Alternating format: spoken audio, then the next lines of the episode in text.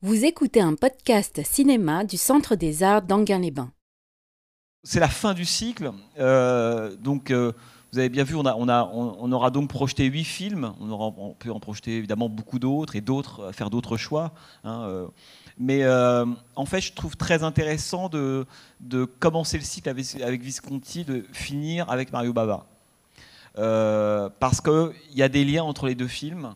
Et euh, parce qu'on on pourrait presque dire que ce sont deux films euh, qui, du point de vue visuel, vous allez le voir, esthétique, euh, sont obsédés par les mêmes motifs, si ce n'est que l'un a travaillé dans le domaine des, super auteurs, hyper artistiques, c'est le cas de Visconti, reconnu comme tel par la critique, et que l'autre a toujours été un cinéaste qui a travaillé dans des genres avec très très peu d'argent, un peu fauché, qui a été une sorte de magicien, si vous voulez, de l'image et des films de genre, mais que la critique a mis un temps plus que fou à reconnaître, et même encore aujourd'hui, la plupart des gens ne connaissent pas ou très mal Mario Bava.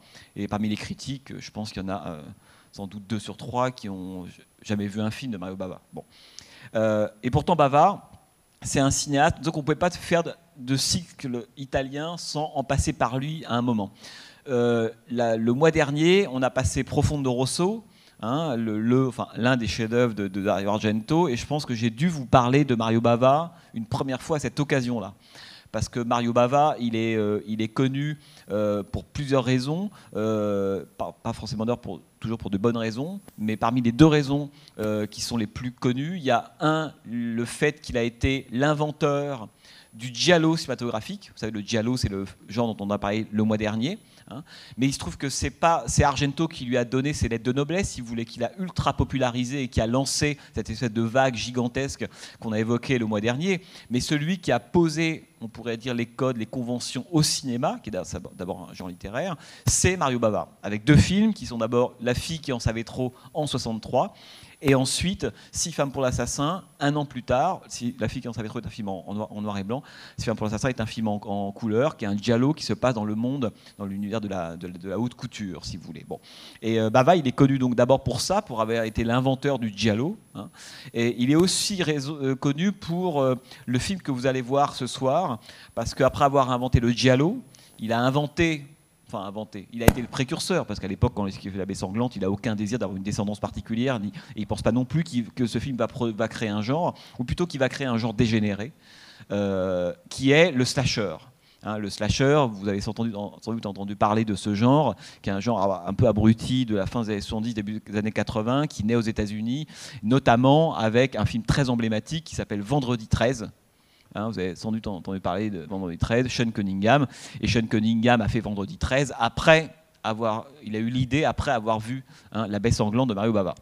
Ah, vous me direz, c'est dommage parce que quand on voit la puissance de, de la baie sanglante et quand on voit ce que c'est devenu euh, reformulé par Sean Cunningham, il y a une sacrée déperdition. C'est pour ça que je vous parlais d'une sorte de descendance dégénérée. C'est complètement dégénéré du côté de ce que le slasher. Il y a, a quasiment pas de slasher intéressant ou les slashers intéressants n'en sont, n'en sont plus, si vous voulez. Bon. Donc Mario Bava, en deux mots, parce que je veux pas. euh, euh, Mario Bava, c'est un cinéaste qui incarne, on pourrait dire, presque de façon euh, exemplaire, euh, ce, qui est, en tout cas ce qui a été pour moi le fil rouge, si vous voulez, de ce cycle, et donc du cinéma italien des années 60-70, à savoir une sorte de, de mélange, de conversation permanente entre le populaire et la modernité, entre les clichés et l'expérimentation, entre la culture haute et la culture basse. Pour, pour moi, c'est ça la grande puissance du cinéma italien, encore plus même que le cinéma américain. La grande puissance du cinéma italien, c'est qu'elle est capable de faire conver- converser euh, euh, satanique euh, et puis euh, Michel-Ange, quoi, si vous voulez. C'est ça qui est très très beau. hein, faire converser le gore et puis Verdi. Mario Bava, il incarne ça exemplairement, comme d'autres, comme Argento, évidemment d'autres cinéastes, mais lui particulièrement. C'est quelqu'un, il faut, je vous rappelle, qui est né en 1914, hein, donc il fait partie de ces- d'un cinéaste, un, vieux routard hein, du cinéma italien, et qui a été, euh, son père était une sorte de, de- fabricant d'objets, euh, de décors pour le cinéma. hein. C'était une sorte de, il y avait un côté extrêmement artisanal, et, Mario Bava n'a jamais oublié la dimension artisanale du cinéma.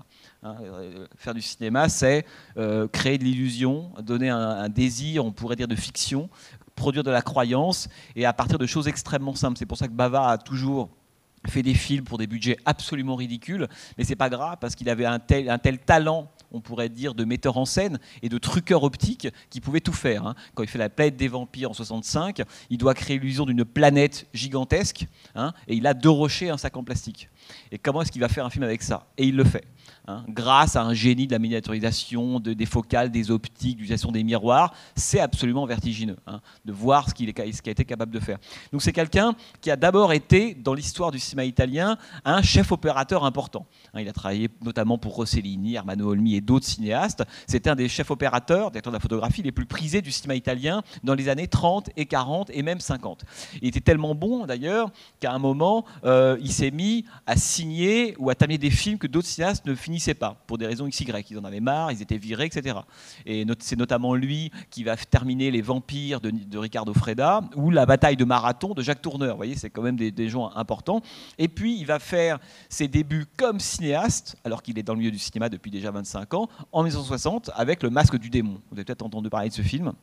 Hein, le masque du démon, une sorte de, conte gothique en noir et blanc en cinémascope avec Barbara Steele, qui est un des grands films, là pour le coup très connu de l'histoire du cinéma italien.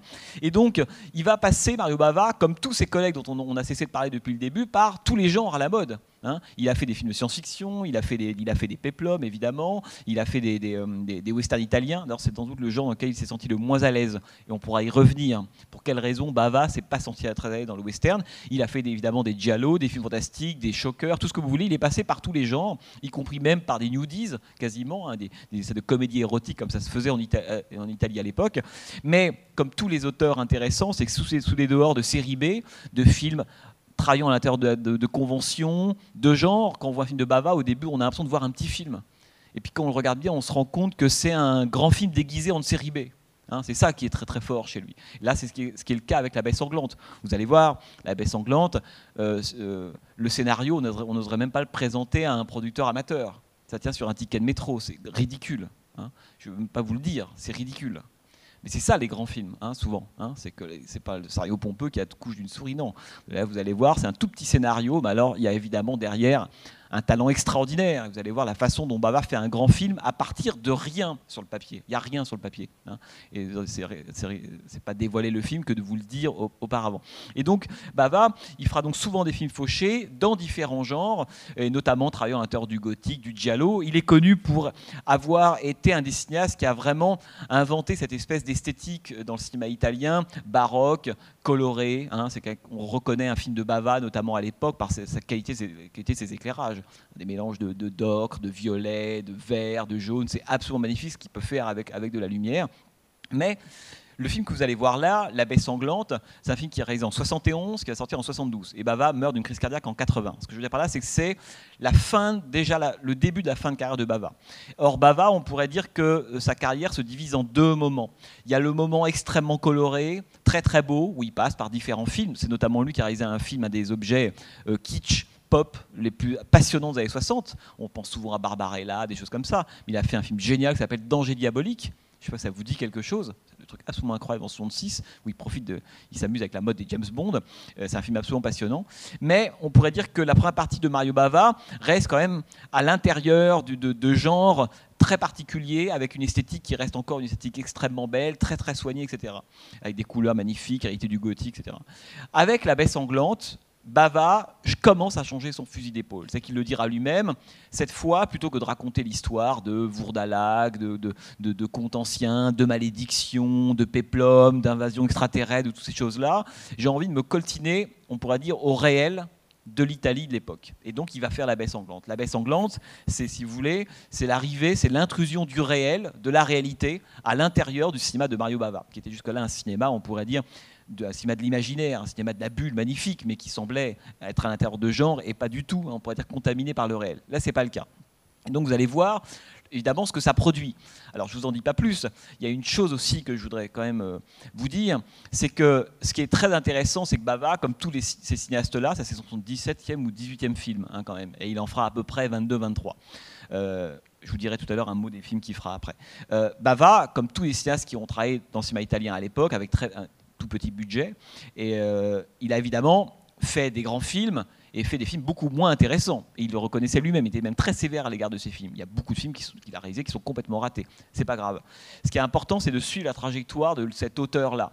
Finalement, peu importe qu'on soit devant un péplum, un film de science-fiction, un giallo, au fond, de quoi parlent les films de Mario Bava? Et c'est là qu'on commence à identifier ce que c'est que la trajectoire d'un auteur, toujours. Et il me semble que La baie sanglante, c'est sans doute un des films où, euh, Bava s'est le plus dévoilé. Hein. Si vous voulez comprendre, ou en tout cas saisir, la vision du monde de Mario Bava, hein, et quand je dis vision du monde, c'est important, parce que ce n'est pas un film qui nous raconte une histoire, c'est un film qui développe une vision. Voilà, je vous dis que ça, mais euh, essayez de le garder en tête, parce que c'est ça qui compte. Hein. c'est la vision du monde. Vous allez avoir une vision du monde qui vaut ce qu'elle vaut hein, pendant 80 euh, minutes. Mais c'est ça que filme Mario Bava. C'est une époque où le récit, il commence, il n'en a plus envie. Il n'a plus envie de raconter des histoires. Hein. il a envie de montrer des choses. Il a envie de développer des univers. Et vous allez voir évidemment ce que ça donne. Je vous dis pas, euh, disons que c'est pas le magicien d'Oz. Voilà. Alors, une dernière chose évidemment, c'est que le titre français bon, est nul, La baie sanglante, bon, ça donne pas envie, on a l'impression de voir une série Z. Bon. Euh, le titre, euh, et je terminerai avec ça, il y a deux titres italiens de, de La baie sanglante. Le premier, c'est Réaction en chaîne, réactionner à catena, c'est Réaction en chaîne. Et vous allez comprendre en voyant le film pour quelle raison le film s'appelait comme ça. Et l'autre titre, qui pour moi est le plus beau, est sans doute celui qui définit le mieux ce qu'est le film, déjà del delito, ça veut dire l'écologie du crime. Voilà. Donc si vous pouvez regarder le film en ayant en tête que le titre de la baie sanglante, c'est évidemment pas la baie sanglante, c'est l'écologie du crime, ça donne déjà une indication, à mon avis, très très précieuse sur ce, ce, que raconte ce film, qui est pour moi un des sommets du mélange entre le cinéma, on pourrait dire, expérimental et le cinéma euh, populaire, entre des, conventions héritées vraiment pour le coup d'une fiction, de la fiction de genre la plus, euh, on pourrait dire, la plus euh, commune qui soit, en même temps une espèce d'exigence artistique phénoménale. Et cette rencontre-là, elle est dure à réussir évidemment, et je pense que la baie sanglante, elle est, elle est totalement là, si vous voulez. Bon, déjà totalement assommé. Je vous souhaite une bonne projection et donc on se voit euh, bah, juste après euh, donc la baie sanglante, tout à l'heure. Moi, c'est un film que j'ai commencé à comprendre après 3-4 visions. Enfin, au début, je, trouvais que c'était un film anodin, si vous voulez, euh, sans histoire, avec des personnages qui m'intéressaient pas.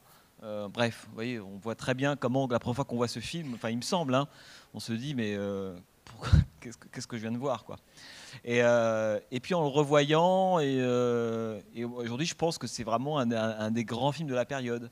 Et euh, alors, peut-être qu'avant qu'on discute, peut-être vous dire deux, trois petites choses D'ailleurs, certaines, j'avais oublié de vous en parler juste avant, notamment sur les gens qui, ont collaboré à ce film et qui jouent dans le film. Vous avez peut-être reconnu certains des acteurs. Euh, d'abord, le film est euh, photographié par Bava. C'est intéressant parce que c'est un, chef opérateur passé à la réalisation et quand il est passé à la réalisation, il a continué à éclairer ses films. Il avait la double casquette, si vous voulez. C'est un film qui est aussi coécrit par Dado Sacchetti. Sacchetti, c'est quelqu'un qui a beaucoup écrit, notamment de, scripts pour les films de Lucio Fulci. Je ne sais pas si Lucio Fulci vous dit quelque chose. D'ailleurs, Fulci aurait pu être un des euh, présents dans le cycle. Mais disons que ce sont des films qui sont difficiles par moments à voir. Et j'avais peur qu'il y ait une, hémorragie au milieu du film. Euh, déjà là, par moments, vous êtes courageux. Entre vous, vous êtes restés. Mais Fulci, il faut quand même. Euh, il faut, faut, avoir le cul tanné, quoi. Donc c'est formidable, mais c'est dur. Et euh, donc Sacchetti, le scénariste, voilà, c'est un scénariste extrêmement important du cinéma italien de l'époque. Il a beaucoup écrit pour Fulci, pour des polars, d'ailleurs qui se réclamait lui-même comme un scénariste très engagé politiquement, euh, très à gauche. Hein. et alors c'est intéressant d'avoir ça en tête quand on regarde La Baie sanglante. Et puis ensuite, parmi les, la musique, elle est extraordinaire. Euh, elle est composée par un des grands compositeurs de musique italienne de l'époque, hein, Cipriani. Euh, je ne sais pas si ça vous dit quelque chose, mais Cipriani, il a, il a composé un nombre de musique incalculable. Il avait vraiment cette espèce de mélange constant, à la fois de mélodies euh, lyriques, baroques. C'est vraiment tous des gens qui ont des formations classiques importantes. Et Cipriani a composé. il fait partie de ces quelques compositeurs. Je mets évidemment de côté Ennio Morricone, qui ont beaucoup compté aussi parce que le cinéma italien et ça, je vous l'ai souvent dit, ou je ne sais plus si je vous l'ai souvent dit, mais le cinéma italien, c'est aussi une bande originale. Hein. c'est que quand on aime le cinéma italien de cette époque-là, euh, évidemment, c'est quelque chose qui a beaucoup disparu. Aujourd'hui, la musique de film, aujourd'hui, on, a, des créateurs d'ambiance. je sais pas, quand on se dit qu'Alexandre Desplat, par exemple, est le grand compositeur de musique de film aujourd'hui, on se dit qu'on a quand même descendu quelques barreaux de l'échelle, quoi, si vous voulez. Ah bon. Et euh, tout ça pour dire que c'est quand même une époque où il y avait de véritables bandes originales, de véritables compositions, et le cinéma italien, il est aussi indissociable hein, de, voilà, de Cipriani, de Luis Bacalov, l'homme qui a notamment composé la musique de Django, hein, de Franco Michalizzi. Ce sont des grands compositeurs de musique de film, et c'est important parce que euh, la musique là, dans, dans, ce film notamment, joue un rôle important. Elle connote terriblement l'image. Il y a des moments où on se demande pourquoi cette espèce de musique lyrique mélancolique va sur une séquence de meurtre. La séquence d'ouverture est très très belle avec la comtesse Hein, évidemment. Et puis cette de musique guillerette, lounge, disco, on ne sait pas trop ce que c'est, hein, qui évidemment crée un effet de distance énorme, et notamment euh, avec le, retournement final avec ces deux gamins qui, tirent sur leurs parents. Et puis, après, parmi les acteurs, euh, on a là, on pourrait dire, une sorte de défilé de ce qu'a été le cinéma italien de l'époque, avec à la fois des acteurs comme Leopoldo Triste, c'est celui qui joue le rôle de l'entomologiste, qui lui est un acteur extrêmement sérieux, qui jouait chez Pasolini. Hein, donc là, on le voit jouer le rôle d'entomologiste, avec Claudine Auger, Claudine Auger qui joue le rôle de Renata dans le film, qui elle a été une James Bond girl et qui a joué dans beaucoup, beaucoup d'autres films italiens. Luigi Pistilli, hein, qui est son, mari, cette espèce de, type un peu lâche, euh, euh, pas du tout vertébré. Euh, c'est un homme qu'on a, un acteur qu'on a vu dans plein de films, et notamment dans quelques dollars de plus, Sergio Leone, dans des westerns et dans des giallo. Évidemment, Isa Miranda, grande star du cinéma italien hein, d'avant-guerre, c'est la comtesse qui se fait tuer au début, et Laura Betti, hein, qui est cette espèce de cartomancienne, coiffée comme une gorgone et qui se fait décapiter. alors je pourrais continuer la liste comme ça, mais c'est aussi intéressant, c'est les acteurs du cinéma italien, si vous voulez. Alors, euh, qu'est-ce que je pourrais vous dire? Oui, je disais tout à l'heure, disons que j'ai pas envie d'écraser le film. Vous voyez, je, suis convaincu que la plupart d'entre vous viennent de voir un, film parce que Bava, le, quand on lui demandait mais de quoi ça parle la baie sanglante, euh, comme, comme souvent, c'est des cinéastes souvent modestes et qui, euh, c'est comme on a beaucoup ça chez les Américains, qui n'épiloguaient pas sur le sens du film. Et pourtant, le sens du film est clair. Ils disaient juste, bah, c'est 13 personnages, 13 meurtres. Voilà. Euh, et, c'est vrai, hein, c'est le, principe du film, ça ne tient qu'à ça. Et alors la première chose qu'on peut se dire, c'est de constater que... Euh, alors peut-être que je ne sais pas si vous avez cette impression, vous, mais que c'est un film dans lequel l'histoire, on pourrait dire, s'auto-détruit.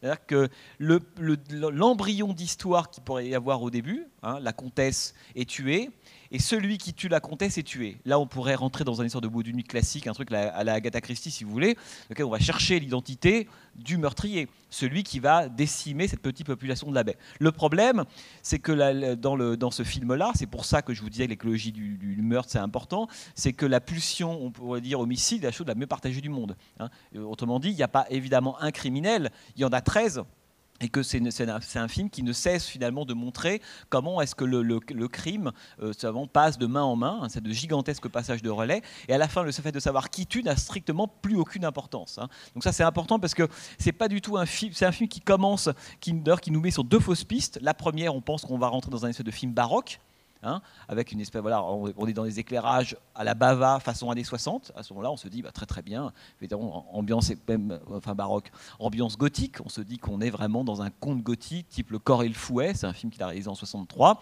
avec des éclairages extrêmement travaillés, une vieille femme paralytique, etc., qui regarde de façon très mélancolique la baie. Ça, j'y reviendrai. Et puis arrive dans, le, dans le plan la, corde qui tombe, et là, elle se, fait tuer et on change de registre, on passe, on pourrait dire, d'un cinéma gothique avec un certain type de convention du meurtre des années 50-60 à un cinéma, de, on pourrait dire, de la violence et du meurtre contemporain. Parce que c'est assez crade hein, comme film. Hein. Il y, a une sorte de saleté volontaire d'ailleurs dans, les meurtres. C'est euh, relativement graphique, on voit du sang, c'est par moments assez glauque. Le personnage que vous voyez à la fin qui se fait donc euh, harponner comme les insectes, hein, évidemment, euh, c'est un personnage de Simon, le fils illégitime. Il est joué par Claudio Volonté, qui est le frère cadet de Jamal Volonté. D'ailleurs, je trouve qu'il lui ressemble. Hein. Et ce que j'aime beaucoup dans le film, c'est que ça fait partie des nombreuses subtilités qu'il y a, c'est que comme il est en permanence associé, on pourrait dire, il est à, la, à, la, mare, si vous voulez, à l'humidité, etc., et au poulpe notamment, il passe son temps, alors que les autres personnages ne transpirent pas, c'est le seul à être toujours mouillé parce qu'il est, il est comme s'il avait été poulpisé, si vous voulez. Hein. C'est assez beau la façon dont le personnage, il y a un peu de poulpe sur lui. Bon, j'y reviendrai parce qu'il y a une des grandes qualités du film, c'est de, en fait, c'est un film qui alors, je vous ai dit au début de, l'intervention, il y a de la modernité dans la baie sanglante. En fait, il n'y a que ça. Hein. C'est que si on l'aborde de façon classique, on se dit, il n'y a pas d'histoire, ou alors une histoire réduite vraiment quasiment à sa plus simple expression, il n'y a pas de personnage, c'est vrai, bah, les personnages sont, sont, quasi des caricatures. Heureusement que les acteurs, pour la plupart, sont très très bons. Ils n'existent quasiment pas. On n'a pas le temps de les développer, etc. etc. Il n'y a pas de résolution Hein, du récit du tout. Et il n'y a surtout pas de logique. Du point de vue de la mise en scène, c'est très particulier. Vous avez vu l'utilisation des zooms, la façon dont, par moment, on a le sentiment que le plan se perd dans du flou intégralement, hein, et on change de plan par des flous, ce sont des choses qui ne sont pas du tout orthodoxes à l'époque. Donc, d'un point de vue classique, c'est un film, si vous voulez, qui est, pour le coup, à côté de la plaque, qui est complètement raté. En même temps, si on change complètement de point de vue, on se dit qu'est-ce qu'il y a d'approche moderne dans la façon dont Bava fait ce film? Il ne faut pas oublier que quand un des traits de la modernité au cinéma, mais c'est vrai aussi bien euh, en Italie euh, euh, qu'en France, qu'aux États-Unis, c'est la disparition progressive du récit. Hein. Quand la, modernité, une des choses qui caractérise la modernité, si vous voulez, au cinéma, c'est l'idée que l'histoire, en fait, compte de moins en moins, voire ne compte plus du tout. On se débarrasse du récit. On ne se débarrasse pas, évidemment, d'une vision, de choses, de, choses à raconter, d'affect, d'impression, mais on se débarrasse de l'histoire, hein, qui devient pesante. Et le film opère vraiment ça. C'est une destruction Hein, littéral, hein, en permanence, si vous voulez, de l'histoire, qui réduit à rien. C'est un ticket de métro, hein, 13 personnages, 13 meurtres, et ce n'est rien d'autre que ça, la baie sanglante. Hein. Euh, la deuxième chose importante, c'est la disparition, parce que la question de disparition du récit, quand on pense à ça, euh, je ne sais pas pourquoi j'y pensais ce matin, mais ça n'a rien à voir, mais si, ça a quelque chose à voir, c'est, euh, je pensais au film de Howard Hawks, par exemple. là, ça n'a rien à voir, mais c'est intéressant de se dire que euh, une des, un des traits de la modernité de War si vous connaissez un peu les films de War de, euh, je sais pas, de l'impossible Monsieur Bébé, en passant par Rio Bravo, Eldorado, jusqu'à Atari, par exemple, c'est que quand vous regardez l'évolution des films de War vous vous rendez compte que c'est quelqu'un qui est allé vers une sorte de disparition progressive du récit. Hein, pour aller vers quelque chose de l'ordre de l'atmosphère, de l'ambiance, de la tranche de vie. Atari, par exemple, il ne se passe rien dans Atari, c'est juste pour ceux qui l'ont vu, ce film, hein, c'est l'histoire le quotidien de gens qui font des safaris, des choses comme ça. Bon. Et la modernité de Howard Hawks, ça a été peu à peu, on pourrait dire, de, supprimer la question du récit. D'ailleurs, il avait bien commencé parce que dans le Grand Sommeil, souvenez-vous, il y avait un récit extrêmement compliqué, personne n'y comprenait strictement rien. Ce qui était aussi une autre façon, c'est-à-dire par l'ultra-classicisme, hein, en fait, à force de surdéterminer un récit, finalement, on le détruisait. Là, c'est la même chose qui se passe. Avec l'effet de modernité, c'est la façon dont on réduit à rien le, récit. La deuxième chose, c'est la façon, et ça c'est intéressant, parce que c'est quelque chose qui est typique de Bava, c'est la façon dont il réduit des personnages à des silhouettes, à des figurines. Euh, un des grands motifs de l'œuvre de Bava, et d'ailleurs qui a, qui a infusé hein, notamment dans Siamo aussi d'Argento, c'est l'idée au fond qu'il euh, n'y a plus grand-chose qui distingue, c'est-à-dire que dans le cinéma classique, que ce soit euh, italien ou américain, euh, l'humain, il existe, si vous voulez, en tant que tel, il a une personnalité, il a, bon, et il se distingue de l'environnement, de la nature, des objets, etc. Dans le cinéma moderne et dans le cinéma moderne italien, l'humain, on pourrait dire qu'il a perdu de son humanité je ne parle même pas de ce qu'on font les personnages dans le film. Hein. C'est que ce sont, si vous voulez, des silhouettes, des figurines, des mannequins. Et d'ailleurs, un des grands motifs hein, du cinéma de Mario Bava, ce sont les mannequins. Hein. C'est la façon dont finalement le devenir des personnages dans les films de Mario Bava, c'est le mannequin. C'est la figurine, c'est la statue.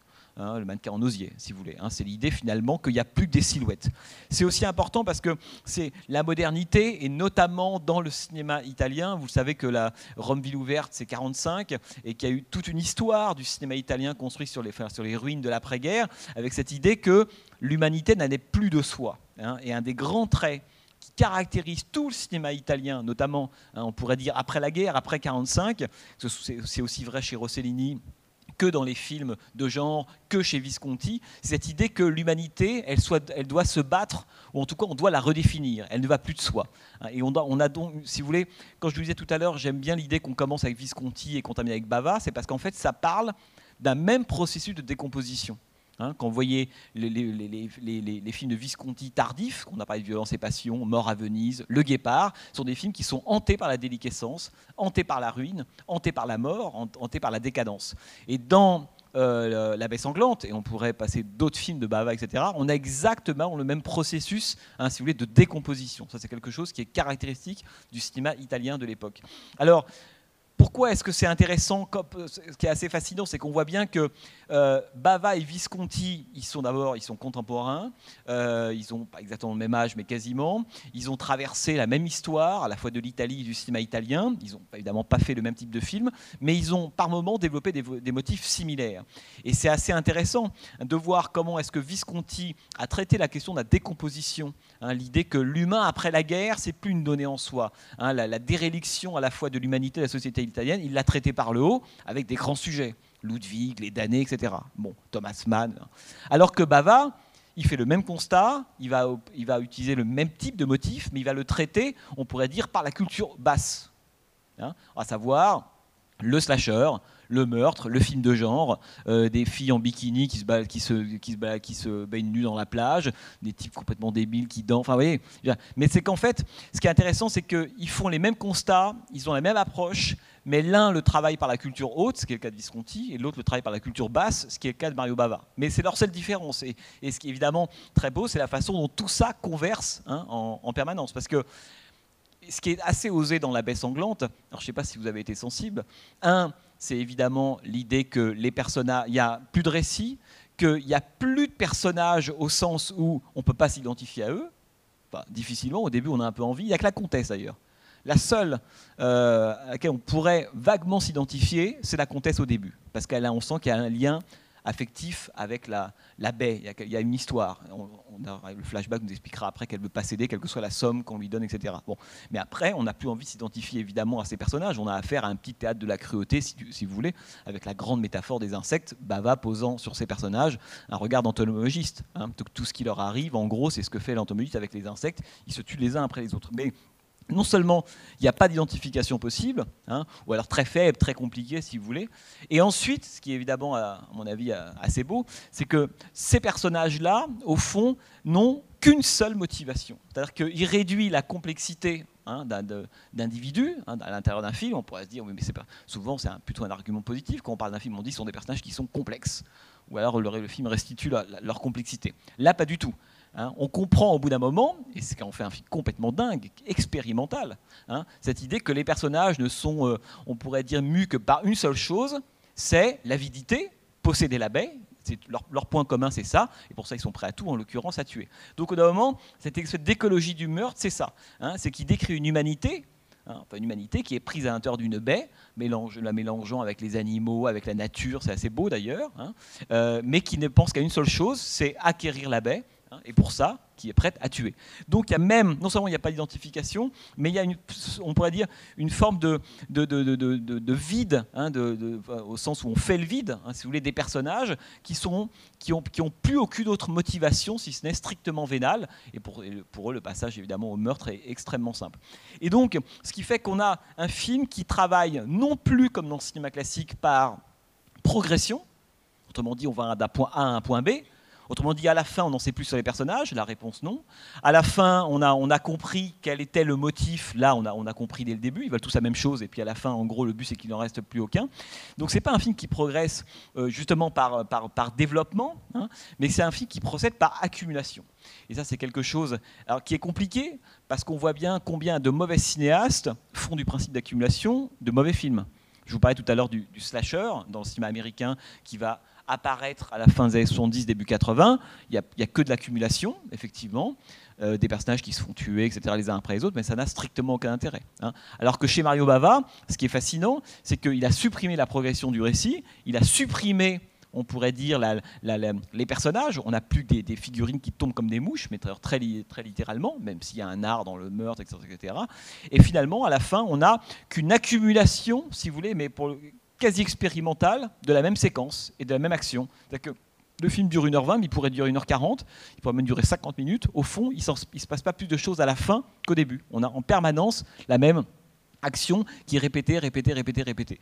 Après, il y a quelque chose qui, moi, me touche beaucoup dans le, dans le film, c'est évidemment la mise en scène de Bava. C'est-à-dire que tout ce que je vous dis là, si c'est pas Bava qui réalise, on n'a plus du tout le même film. Hein, là, ce qui est très très beau, c'est la façon dont, évidemment, il utilise à la fois euh, le flou, le zoom, la, la façon dont il met en permanence les, personnages en relation avec la nature. Hein. Donc il les intègre à une espèce d'écosystème qui est hanté par la mort et la pulsion. Hein, c'est pour ça que j'aime beaucoup le début, le plan de la mouche qui tombe.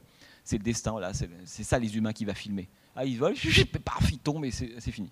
Il réintègre le grand cycle global, le plan de poulpe sur le, sur le, sur le, le, père, par exemple, qui est découvert dans la barque, etc. C'est-à-dire que ce qui est assez beau dans le film, c'est que ah, oh, c'est pas du tout un film. Alors là, encore une fois, la grande différence du cinéma classique, qui est, euh, on pourrait dire, humano-centré, si vous voulez. C'est-à-dire que le personnage n'est qu'une péripétie ou qu'un élément parmi d'autres dans le décor. Vous comprenez ce que je veux dire? Ça, c'est important parce qu'il y a des moments où on se retrouve. Il y a un point de vue sur. je prends l'exemple de la fille, euh, l'actrice s'appelle Brigitte Skay, celle qui, euh, qui, va se baigner toute seule dans la, dans la, dans la, dans la baie. Euh, il y a un moment donc elle arrive, elle danse, c'est très très beau cette séquence, de, cette espèce de, de, de, de nightclub en ruine, parce que tout est évidemment en ruine dans le film. Hein. on sent que c'est un monde qui est tiré vers le bas. Il faut que j'y revienne après, c'est important. Et ce qui est fascinant, c'est la façon dont Bava filme toutes les actions hein, et tous les, personnages, à chaque fois selon des points de vue qui ne sont, pas, qui sont pas logiques au sens où ils appartiennent à un humain ou à un individu en particulier. Ce qui fait que on a même à la toute fin, qu'on a des moments, des personnages euh, qui évoluent. Alors voilà, on a un plan sur un personnage qui marche, repris de ce personnage-là selon un plan d'ensemble, on ne comprend pas pourquoi.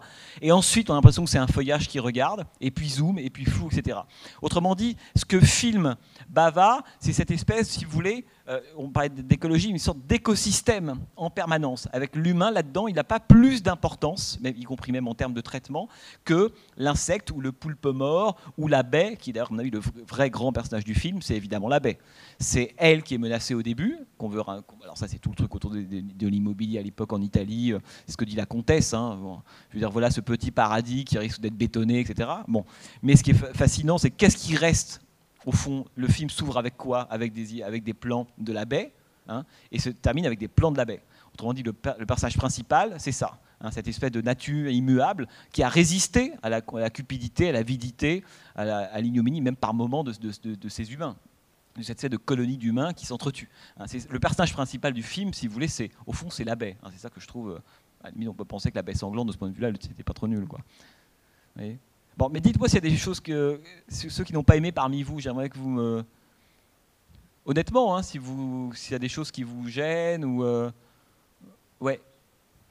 Est-ce que c'est le premier film de Bava que vous voyez? Oui. Ah. Oui, il y a quelque chose que j'ai pas compris dans le film en fait. Pourquoi euh, pourquoi avoir tué les, les, touristes, euh, les personnes qui étaient là? Ça fait comme l'impression que c'est encore un autre tueur, en fait, euh, ah supplémentaire. oui, alors attention, parce que euh, quand je vous disais qu'il n'y avait pas d'histoire, je ne voudrais pas faire croire ou comprendre que l'histoire, d'abord, qu'elle est problématique ou qu'elle est bâclée. Non, il y a volontairement pas, enfin, il y a volontairement pas d'histoire au sens où il n'y a pas de développement. Cela dit, euh, les meurtres sont tous euh, assignables à des gens en particulier. Et ça, le film nous l'explique, c'est-à-dire qu'on sait qui a tué. Il n'y a, pas du tout de mystère et de doute sur les différents meurtres, et notamment les meurtres de cette bande, de, ces quatre enfin, touristes, oui, les touristes post-hippie, on ne sait pas trop ce que c'est d'ailleurs. Euh, c'est Simon qui les tue, puisque c'est là, vous voyez cette espèce de petite machette qu'il a, qu'on va retrouver à la fin. Alors, à la fois, ce que je dis, c'est pour répondre à votre question, et en même temps, ça n'a pas d'intérêt. Ce que je veux dire par là, c'est que les meurtres ne sont pas tués par une entité surnaturelle, que la question du, d'un grand meurtrier Manitou Gepetto, ça n'existe pas, puisque c'est ce qui est évidemment génial dans le film, c'est que le meurtre devient la chose la mieux partagée du monde. Hein. On sait ce qu'on fait le plus, le plus facilement, et tout le monde s'y met sans aucun problème. C'est parce que c'est un film d'un pessimisme absolu. Pour moi, c'est un des plus grands euh, films pessimistes de Bava. Mais dans le détail, quand on voit le film, on voit qui tue. Il y a des moments où on le voit directement dans le plan, évidemment, ou par moments c'est c'est symbolisé par effectivement un outil, euh, et là en l'occurrence dans le cas de Simon, c'est Simon qui lui a peur effectivement qu'on peut imaginer ça, hein, que, les, que ces touristes-là commencent à souiller la baie, il n'a pas envie qu'ils ils, investissent euh, différents lieux, et c'est lui qui les tue, hein, tout simplement. D'ailleurs, ce qui est assez drôle, c'est que, alors je déteste les, lectures psychanalytiques, mais c'est un drôle de personnage ce Simon, hein, parce qu'y compris lorsqu'à la fin il va étrangler euh, la secrétaire, on voit bien que c'est quelqu'un qui, euh, euh, qui a un physique, on pourrait dire, qui pourrait être très sexué, il est toujours humide, il, a, il, va étrangler cette femme, etc. ou alors la fille qui se baigne dans la baie, et à aucun moment la question de sa sexualité est levée. Hein. pas du tout, c'est quelqu'un qui passe son temps à tuer, hein, comme s'il pouvait, il avait choisi de ne, la question de la sexualité avait complètement disparu chez lui, et qu'il ne faisait que commettre des meurtres à la place. Mais les meurtres dont vous parlez, il reste pas dans le, dans le, dans le, dans le, dans le vague. C'est-à-dire que le, scénario, aussi mince soit-il, euh, il nous dit voilà, ces, quatre-là, c'est lui qui les tue. Hein. et, euh, d'ailleurs, euh, je pense que dans tout le film, et en même temps, est-ce que ça, est-ce que ça a de, de, de, de l'intérêt? Ce que je veux dire par là, c'est que au début, le film, à cause notamment de son régime esthétique très différent enfin, passer les 7-8 premières minutes, au début, on, pense dans, un type de film où du mythe, on bascule complètement, c'est qu'au début, on est parti, nous, en tant que spectateurs, toujours un peu conservateurs et classiques, se dire, bon, à qui, qui quels sont les personnages les, aux côtés desquels on a envie d'être? Bon, au début, c'est la comtesse, le problème, ça ne dure pas longtemps. Bon. Euh, et puis après, un autre personnage arrive, on pense Ventura, l'architecte. Bon. Et puis finalement, le type disparaît, etc. Donc, le film, en fait, au, début, il nous oblige il nous oblige à faire le deuil de cette idée qu'on va s'identifier à des personnages.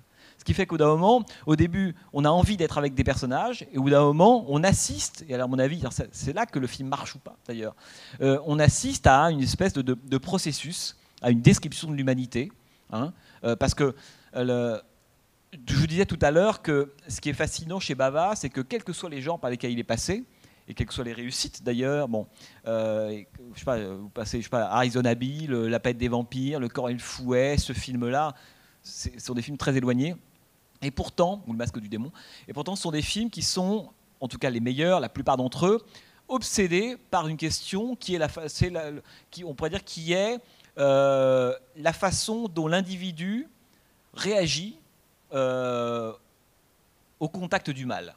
Voilà, le mal vous me direz, c'est le cas de beaucoup de cinéastes, bien sûr. On pourrait parler de Clouseau, on pourrait parler de Fritz Lang, on pourrait parler de, euh, pourquoi pas d'Hitchcock, euh, de Friedkin l'année prochaine. Le mal, c'est un, un, sujet qui a souvent intéressé les cinéastes. Et on voit bien dans ce film, qui est un film tardif, où Bava commence à être très personnel, il n'a plus du tout la question. On pourrait dire les conventions du genre, elles sont quasiment plus là. On sent que c'est un film où il est au plus proche de ce qu'il a vraiment envie de faire. Cette question-là, c'est la question qui l'intéresse. Hein. c'est de montrer. C'est pour ça que je disais tout à l'heure, c'est une vision moi, je pense que c'est un film qui, déploie une vision du monde, voilà, qui est celle de Bava, qui est une vision extrêmement pessimiste, très très noire. Hein. D'autant plus évidemment qu'à l'époque, le film, et on a beaucoup parlé des années de plomb ici, mais il est tourné en 71, il sort en 72, c'est un moment particulier de l'histoire de l'Italie, et on sent qu'il se, disons qu'il se fait l'écho aussi d'un état d'esprit extrêmement noir et pessimiste de l'Italie de, l'époque. Mais Bava a toujours été comme ça. C'est quelqu'un, on pourrait dire qu'il s'est servi du fantastique, des conventions, des monstres. Il le disait lui-même, alors qu'il parfois, a parfois utilisé des monstres, des choses comme ça, mais il disait le monstre, évidemment, c'est l'homme. Hein. Et là, euh, je pense que c'est un des films où il est, où il est le way au plus près de ce qu'il pense vraiment, la baie sanglante. Hein. Alors évidemment, vu de loin, on, peut penser que c'est un, un, tout petit film, et moi je pense pas. C'est-à-dire que euh, si vous voulez, je pense qu'on pourrait, de façon un peu schématique, diviser euh, les films qui font. Enfin, les films, c'est comme les écrivains, quoi, qui sont du côté de la prose, et puis euh, les films qui sont du côté de la poésie. Voilà. Et ce film-là, c'est un film qui est du côté de la poésie. C'est pour ça que la prose ne l'intéresse pas du tout. Et que c'est très frustrant, parce que nous, en tant que spectateurs, on est toujours plus du côté de la prose au début. On a envie qu'on nous raconte des histoires, on veut des affects, on veut s'identifier on veut être d'accord ou pas d'accord, on veut débattre, on veut que ce soit un objet de sociologie, on veut lire Télérama. Quoi. Alors qu'évidemment, ce qui est fascinant avec la poésie, c'est que c'est plus compliqué. Parce qu'il faut qu'on laisse tout ça, et je pense que la, baie sanglante, ne serait-ce que la, mise en scène de Bava, on sent bien qu'il y a une, cohérence, il y a l'idée de constituer un monde clos, qui est cette baie. Bava a toujours été fasciné par les univers clos, que ce soit un, vaisseau spatial, une planète, euh, une, voilà, une petite baie. Il aime les univers clos, hein, cette idée que là, c'est là que il n'y a pas d'humanité, il n'y a pas d'échappatoire pour l'humanité, on voit comment elle se comporte. Et là, voilà, il, voilà comment il la filme.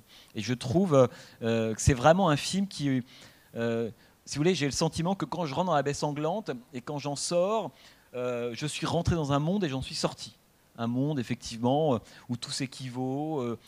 c'est c'est le monde des pulsions, quoi. Voilà. Je pense que c'est le monde, et c'est le monde des animaux, des pulsions, avec cette idée que il faut là pourquoi est-ce que les, les, humains s'entretuent Pour une raison qui est dérisoire en même temps pour eux, qui est fondamentale, qui est ils veulent la baie. Voilà. Pourquoi est-ce qu'un animal tue Parce qu'il veut bouffer. Et je pense qu'il y a une façon de mettre en permanence, euh, on pourrait dire tout ce qui est de l'ordre. Euh, j'aime bien cette discussion sur la civilisation. Hein. Quand même, il y a eu la civilisation, etc. On voit bien que cette, phrase de dialogue dans le film, elle, arrive pour permettre à Bavard de dire, moi je pense évidemment le contraire. Hein. il y a deux, trois positions de principe comme ça dans le film. Et je pense que c'est ça qui l'intéresse, c'est le monde des pulsions. Et euh, c'est pour ça que je voulais vous dire peut-être deux, trois choses là-dessus, parce que c'est le. sans être trop chiant, mais le, premier plan du film, le plan générique, hein, il raconte ça. C'est toujours très important, hein, un premier plan d'un film, en tout cas les premiers plans, et ça nous raconte ça. Hein. ça nous raconte, euh, voilà, c'est cette, espèce de baie dans lequel euh, c'est de milieu originaire où vont grouiller ces différents personnages. Le film, il commence là, il commence pas dans les airs, il commence pas avec des personnages, avec un dialogue, une tête, un visage. Il commence vraiment dans la baie, quoi. Et je pense que c'est le lieu dont il faut partir pour voir le film ensuite. Vous savez, ça me fait penser à ce, philosophe euh, dont j'ai peut-être déjà parlé. Euh, Gilles Deleuze qui disait, qui, avait comme ça catégorisé plein de cinéastes et plein de formes en fonction des différents cinéastes. Et, euh, il avait, euh, lui, défini, enfin défini, oui, défini un certain type de, de et d'images qu'il avait appelé les images, les cinéastes de la pulsion, les images pulsion. Et il mettait là-dedans notamment Stroheim, Buñuel, Terence Fisher, et évidemment, il ne le met pas parce qu'il n'a pas vu les films à l'époque, mais Bava fait partie de, cette catégorie-là, si vous voulez. Voilà. Si, je devais euh, euh, chercher une, plus grande famille, en tout cas une famille, je dirais, de façon la plus précise possible à ce qu'est Bava. Évidemment, c'est un cinéaste italien. Évidemment, Argento, Margheriti, Visconti, très très bien. Bon, euh, il y a beaucoup de, points communs, mais je pense que le, truc le plus exact Bava, c'est que c'est un cinéaste de la pulsion. C'est-à-dire que c'est quoi le cinéaste de la pulsion? Ça, ça, veut dire que c'est un cinéaste dont, qui filme un monde qui est totalement organisé autour des pulsions. Voilà, hein. pas autour de l'action pas autour du récit, euh, pas autour de la mémoire, pas autour des, euh, rêves, comme, je sais pas, euh, pas autour de la mémoire comme, comme, comme René, pas autour des rêves comme Orson Welles, vous voyez ce que je veux dire? Pas autour de l'action comme Ford. non, c'est quelqu'un qui fait des films autour de la pulsion. Et, ils sont pas, et voilà, et, on les détermine très concrètement, ces cinéastes qui sont obsédés par la pulsion, par les mondes originaires. Cette idée que l'humanité, elle s'enfonce toujours dans un monde originaire qui est celui de la pulsion. Et ça, c'est Buñuel, L'âge d'or, par exemple, évidemment, euh, Viridiana, c'est von Stroheim, hein, pour ceux qui ont vu les rapaces, par exemple. Les rapaces, les abeilles sanglantes, c'est les rapaces de 71, quoi, si vous voulez. Hein. Enfin, c'est très dur de voir malheureusement la version intégrale des rapaces, qui fait 5h30, mais quand même. Hein. Euh, on pourrait, pardon? 7 heures, ouais, 7 heures. On, voit ça de 5h30 maintenant avec des, intertitres. Bon. Et euh, voyez, donc tout ça pour dire que Bava, alors évidemment, le problème, c'est que entre ce que, disons que toute la, difficulté, mais aussi pour moi la beauté quand on voit ce type de film-là, c'est d'arriver à partir du, de, la, première réaction qu'on a, qui est une réaction, bon, c'est un sacheur, des gens se font tuer dans une baie, il n'y a pas d'histoire, ils sont tous complètement débiles, etc. Euh, Et puis, au bout d'un moment, arriver à l'idée que, voilà, c'est un, cinéaste qui nous dit des choses comme Buñuel ou Stroheim. Voilà. Si on fait ce parcours-là, on a compris Bava. Mais mais euh, je pense qu'au début, on pense que c'est une toute petite chose. Voyez Parce que justement, il utilise un matériau qui est un matériau populaire, un matériau de, convention, de code. Hein, effectivement, la fille qui se fait tuer, il faut qu'elle soit d'abord nue. Voilà, elle se balade, etc., etc. Elle court. En même temps, sa, mort est magnifique. Ouais. Ce genre de film est... Ah, mais, je vais donner un exemple pareil. Euh, non, mais je vous citais au tout début de l'intervention. Si vous avez vu un film comme Vendredi 13, vous avez vu ça? Non. Euh, bah voilà. Voilà. Que, on va pas quand même pour, le, pour le, plaisir passer des films ratés en plus, vous voyez ce que je veux dire. Mais en gros, ça serait ça. C'est-à-dire que le, euh, Vendredi 13, c'est un film qui, sur le papier, parle en gros d'un lieu unique. C'est pas une baie, c'est un camp de vacances. Il parle d'une bande de jeunes. Voilà. Donc on a aussi un nombre euh, voilà, délimité d'individus. ce sont aussi des meurtres à l'arme blanche sauf le dernier dans la baie sanglante. Euh, il y a aussi des jeunes qui se font tuer alors qu'ils sont en train de copuler, si ce n'est que là, ils ne se font pas tuer parce qu'ils sont en train de copuler. Dans Vendredi 13, ils sont tués parce qu'ils sont en train de copuler. Oui, ça c'est la morale du slasher. C'est pour que les vierges en sortent toujours. Les Scream Queens, elles sont vierges.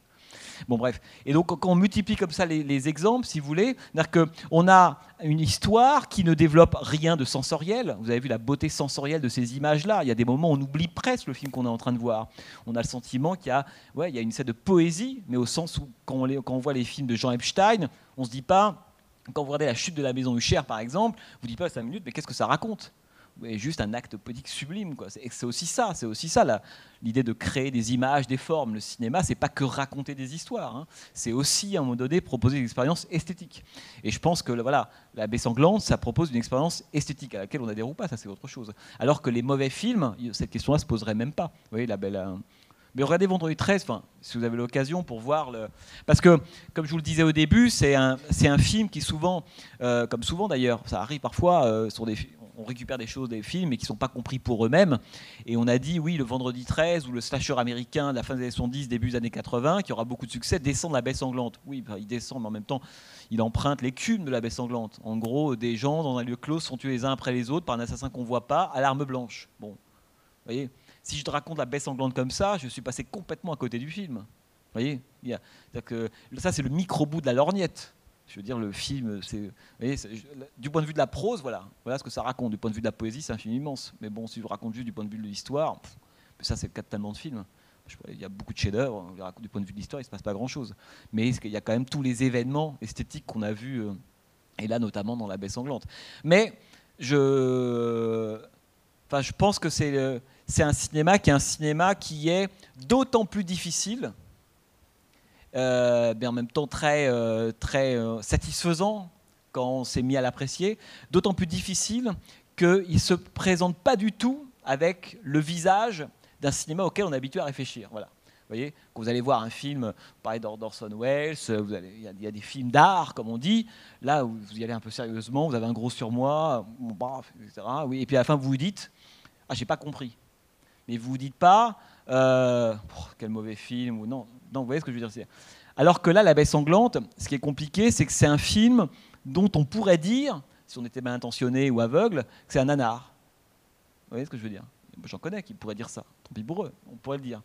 Et donc c'est plus compliqué parce qu'il faut faire ce travail. Vous voyez que c'est sur, sur soi en se disant oui, bah alors effectivement, et en même temps, mais Bava, ce moi ce que je trouve aussi assez beau, c'est qu'il le fait pas en se disant j'aimerais tellement, on sent bien qu'on voit la sanglante, j'aimerais tellement faire un film d'art mais j'ai que 12 acteurs moyens euh, qui, acceptent de se dénuder, hein, voilà, une baie, euh, j'ai peu d'argent pour le faire. Non, c'est qu'on voit bien que c'est volontaire chez Bava. Il ne faut pas oublier que le dernier film de Mario Bava, ça sera d'ailleurs un téléfilm, c'est qu'il il adaptera la Vénus d'île de Mérimée. C'est quelqu'un d'extrêmement cultivé par ailleurs, et d'ailleurs il y a beaucoup de citations dans le film, hein. je pense notamment à la, on parlait de la Gorgone tout à l'heure, à la fois symbolique, mythologique, etc. Il s'amuse beaucoup avec ça, mais c'est quelqu'un qui a décidé en fait de raconter au même titre que d'autres, comme Visconti, on en parlait, ou Buñuel, euh, de saisir le même type d'humeur, de raconter les mêmes types de choses, de développer sa vision du monde très pessimiste de l'humanité, mais à partir d'un matériau qui est le matériau de la, culture populaire, de la culture très populaire, quoi, si vous voulez. Hein.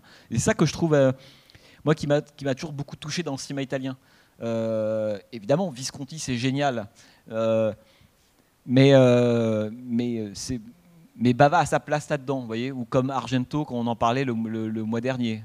Moi, je, dirais que je suis, je suis presque plus fasciné par la, par la capacité de mélanger des matériaux issus on pourrait dire, d'univers différents et à produire un grand geste artistique que d'être dans un, on pourrait dire, dans un, à l'intérieur d'un monde plus cohérent, plus homogène. Hein, ce qui est le cas, on parlait de Visconti, mais on pourrait parler de. Quoique Pasolini, non, parce que Pasolini est allé aussi vers des motifs, on pourrait dire, extrêmement triviaux, très prosaïques. Quand vous regardez Salo, par exemple, pour ceux qui ont vu ce film, qui date de 75, euh, Salo, on sait quand même, waouh, il y a quand même, euh, on est. Euh, on est au, max de la sculpture haute et au max de la culture basse. Je pense notamment aux séquences de torture, aux séquences gore, aux effets spéciaux par moments grotesques, aux seins coupés à la langue, etc. Hein, c'est que il y a toujours eu chez les Italiens euh, cette espèce de, croyance intime qu'il n'y avait pas d'opposition entre les formes nobles et les formes triviales. Et ça, pour moi, s'il y a une leçon qu'on doit retenir du cinéma italien, il y en a plein, hein, mais c'est celle-là. Parce que c'est unique parce qu'il n'y a pas un cinéma qui l'a mieux compris, réalisé qu'eux, c'est tout. Nous, en France, c'est même pas la peine évidemment d'y penser. aux États-Unis, c'est même plus compliqué que ça. Les Italiens, ils sont très très forts au moment où ils arrivent, euh, parce qu'eux, ils ont fait le cinéma comme ça. Je vous en ai déjà plusieurs fois parlé, hein, les techniciens qui s'échangeaient, des acteurs, des scénaristes ou autres, et ils ont toujours su tresser les matières nobles, euh, enfin les formes nobles et les formes triviales. Et donc, euh, tresser le moderne et le populaire. Ça, c'est, donc, ce qui fait qu'on a une forme de modernité populaire, ce qui est le cas de la baie sanglante, ou du cinéma populaire rempli d'effets modernes. Hein. Mais attention, je ne dis pas qu'il faut, enfin, il faut évidemment aussi se méfier. C'est-à-dire que tous les, films, enfin, je, connais énormément de films italiens de genre ratés, et c'est pas parce qu'ils sont ratés qu'ils sont modernes. Hein. je tout de suite précise tout de suite. Hein, je pourrais vous en citer des centaines. Des il y a certains films, je sais pas, de Margheriti ou d'autres. ce sont des films de cinéma de quartier, de cinéma d'exploitation, comme on dit, qui étaient, voilà, qui pour 3 francs 6 sous, faits pour remplir un, petit peu les salles. On passe à autre chose sans aucune autre ambition que, que de, voilà, de, de remplir euh, momentanément les salles. Hein. Donc euh, il y a aussi, voyez, il y a, y a aussi des films de genre comme La Baie sanglante, complètement ratés. Comme il y a des films d'art aussi complètement ratés. Vous voyez ce que je veux dire oui, au niveau de la musique, euh, bah, je ne connais pas du tout le compositeur, mais vous parliez de la distance, et la distance, autant je la ressens très bien bah, dans, dans, Salo avec la musique qui est complètement géniale, ou, euh, chez Kubrick, ou chez euh, Visconti, voilà.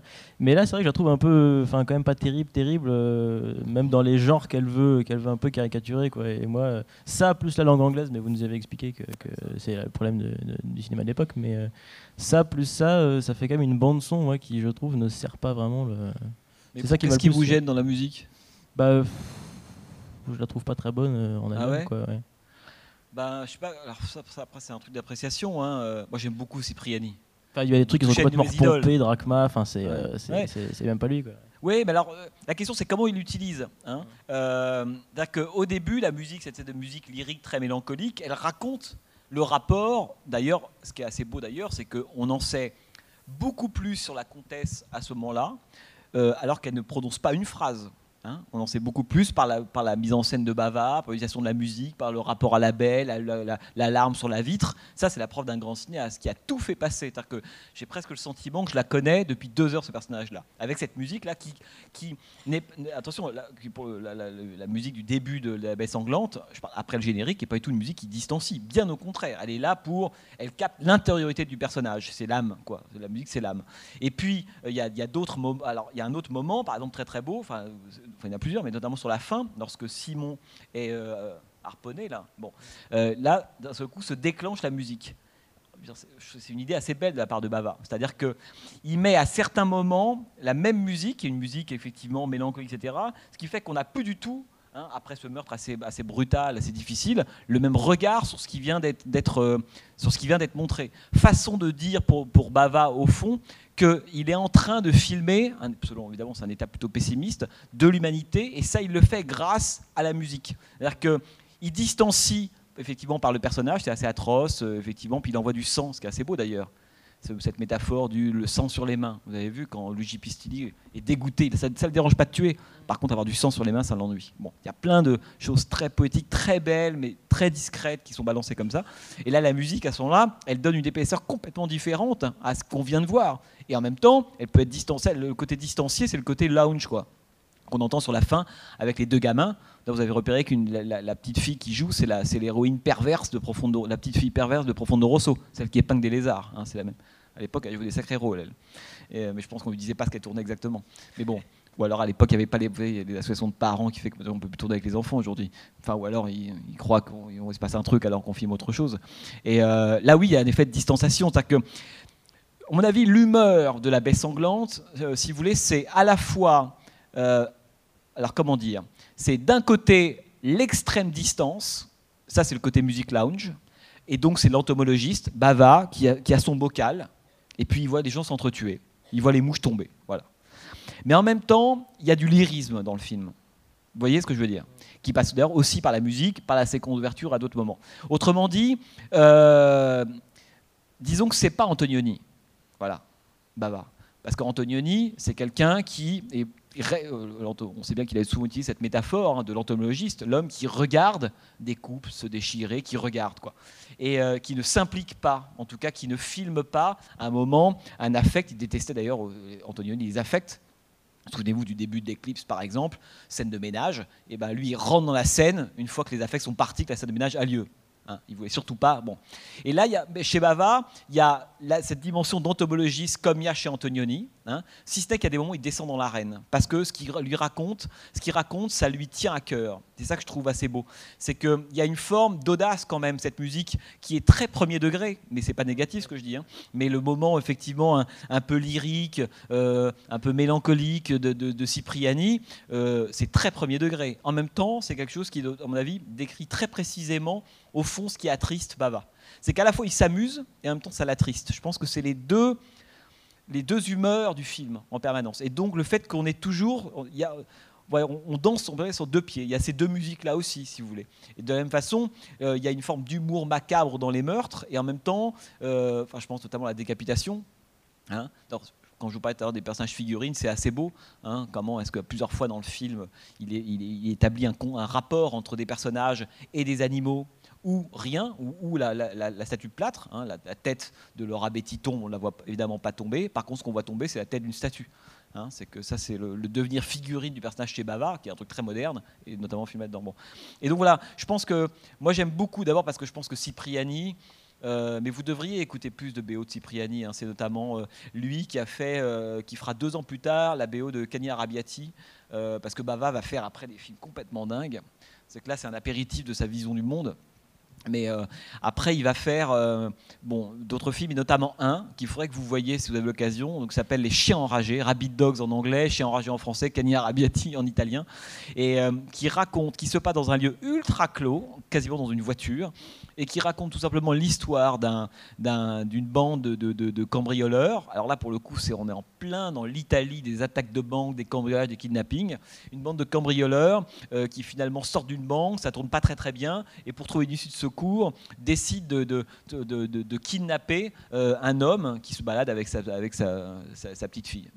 Euh, et, donc, ils vont passer, on va passer quasi l'intégralité du film à l'intérieur de cette petite voiture avec quatre brutes épaisses qui vocifèrent et un homme qui va tenter de, bah, mener tout ce petit monde à, bon port pour euh, à la fois s'en sortir vivant, éviter à sa, fille de pas être. En même temps, comme Bava ne sauve jamais personne dans l'humanité, ça qui est intéressant la façon dont je vous raconte le film là, on se dit bah, le père il est formidable. Alors, je vous en dis pas plus. Vous avez vu le twist qui est à la fin, évidemment, de la baie sanglante. Chez Bava, pas du tout là. Il, développe une vision pessimiste de l'humanité, qui en plus par moments se double une vision pessimiste de l'histoire et de l'état d'Italie de l'époque, ce qui est le cas évidemment de Déchets enragés. Mais à aucun moment. Euh, il sauve un personnage ou deux. Hein. C'est pour ça que ce qui est assez beau dans, dans la baie sanglante, c'est la façon dont il faut impérativement qu'à la fin tout le monde disparaisse. Hein, et que les enfants au nom de quoi les enfants, ça ne serait pas plus ou moins cruel, etc. Pas du tout. Il faut que les enfants soient pris dans ce cycle humain de la cruauté. Et donc, il les incorpore évidemment à la fin. C'est très très drôle, mais c'est assez beau. Hein. C'est que, d'ailleurs, je pense que ça fait partie de ces séquences qui seraient difficiles à tourner aujourd'hui. C'est-à-dire avoir des enfants qui tirent à bout portant sur leurs parents. Il y aurait sans doute une forme de, de enfin pas de censure, d'interdiction, ça serait beaucoup plus compliqué aujourd'hui. Et ça, j'aime cette façon dont voilà, tous les personnages du film sont inclus dans cette espèce de cycle. Et euh, les enfants, évidemment, il n'y a pas de raison, même s'il y a une grande tradition des enfants maléfiques autres. je ne sais pas pourquoi je vous dis tout ça, mais voilà. Sinon, j'ai une autre question à l'échelle du, bah, du, cycle qu'on a vu cette année. Euh, bah, on parle souvent cinéma d'auteur, euh, cinéma bis. Qu'est-ce qui fait la répartition à la base du budget? Parce que quand on voit un, Argento qu'on a vu le mois dernier, euh, j'imagine qu'il n'avait pas du tout un budget de, série B parce que c'est énorme. Non, un peu plus dessous, ouais. Et voilà, et tous les deux, on fait du giallo, on fait du genre. Donc, qu'est-ce qui fait que la production va donner un budget de film d'auteur à quelqu'un qui fait du genre ou un film Ah, non, mais c'est pas ça.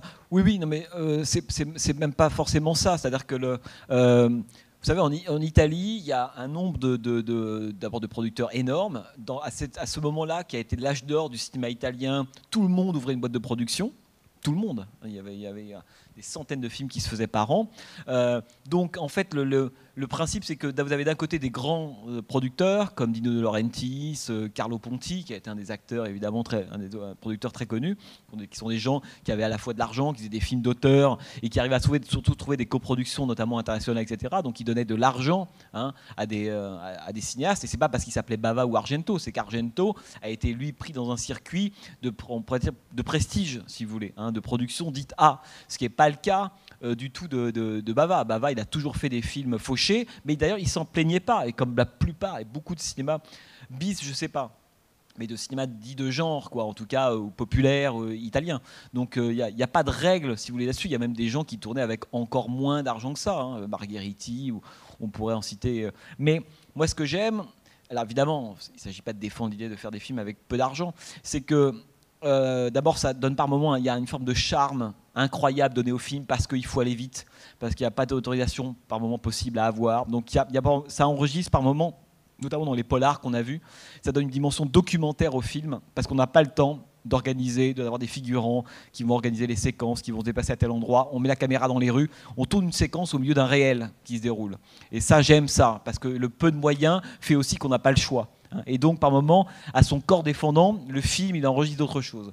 Ensuite, ça oblige à trouver des solutions incroyables. C'est-à-dire que quand Bava, je vous parlais tout à l'heure des deux rochers de la palette des vampires, mais euh, évidemment, il aurait pu avoir le budget d'Alien. Bon, je dis ça parce que la palette des vampires a souvent, on a souvent parlé de ce film comme étant un des films qui, qui aurait beaucoup inspiré Alien ce qui est d'ailleurs plutôt vrai, notamment parce que l'un des personnages qui a travaillé sur les effets spéciaux de la palette des vampires, c'est Carlo Rambaldi, et Carlo Rambaldi, c'est l'homme qui fera certains états de la créature d'Alien. Bon donc italien, Carlo Rambaldi. Donc évidemment, euh, la palette des vampires, Alien. Bon.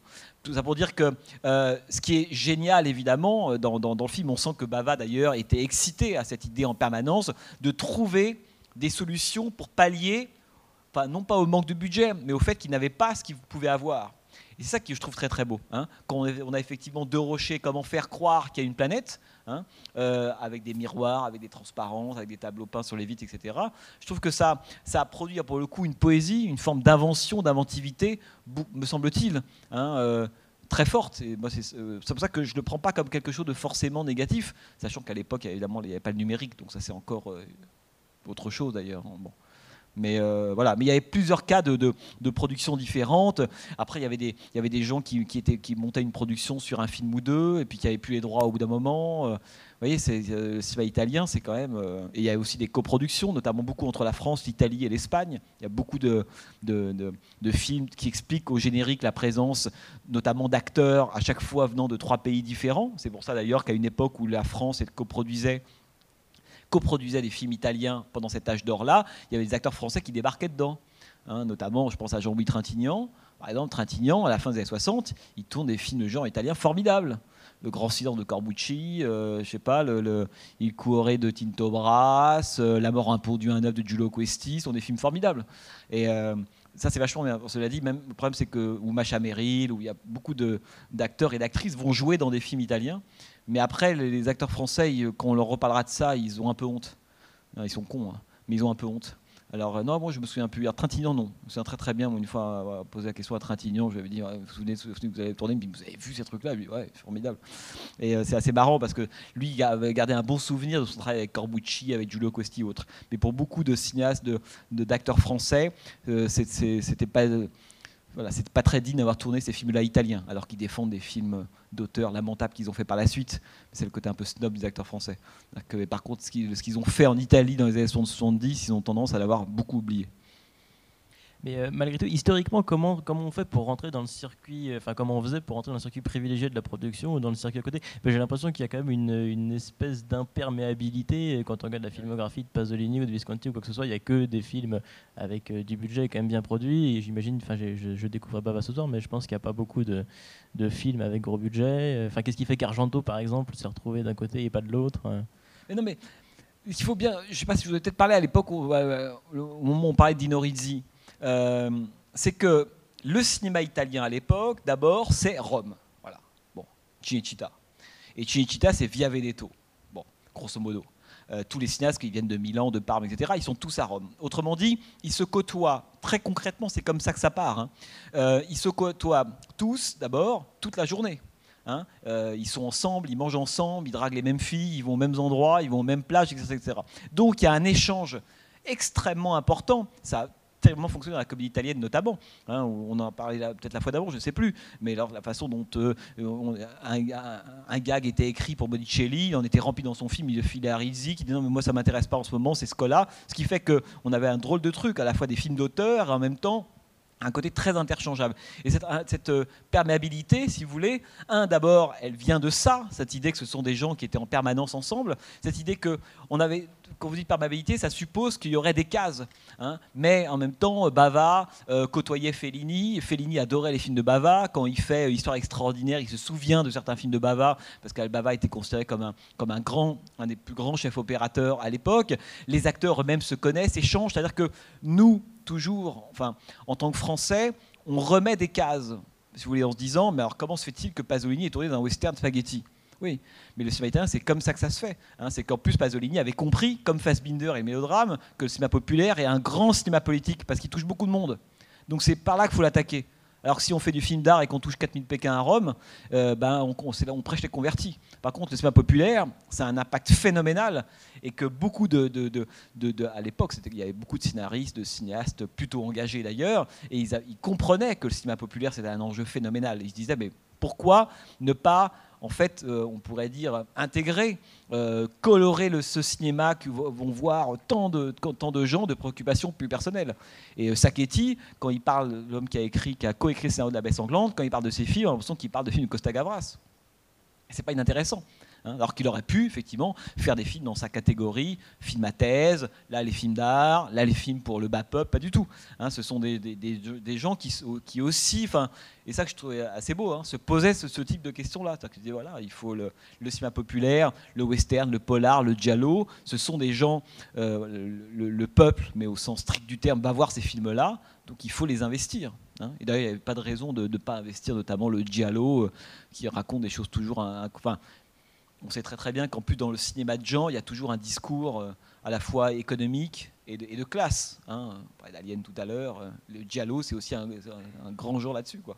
Non, mais je vous parlais de l'imperméabilité qu'il y avait dans les filmographies entre ceux qui font des films avec beaucoup de budget et qui sont plutôt des films d'auteur et ceux qui font. Parce que si on voit Pasolini, il n'a pas fait de western italien, il n'a pas fait de Giallo. Oui, mais il a joué dans italiens. Oui, mais c'est important ça. Vous voyez ce que je veux dire, c'est que il joue, il, à la fois il joue comme, comme acteur d'un film qui s'appelle Requiescent, notamment 71, euh, qu'il adorait euh, Solima, que c'est des gens qui euh, en fait, il n'y avait pas du tout, on pourrait dire, de, mise à distance. Ce pas des gens qui se regardaient en chien de faïence. C'était un grand cinéma qui, à l'époque, euh, côtoyait, échangeait, et on en a parlé, hein, des acteurs, des scénaristes, etc.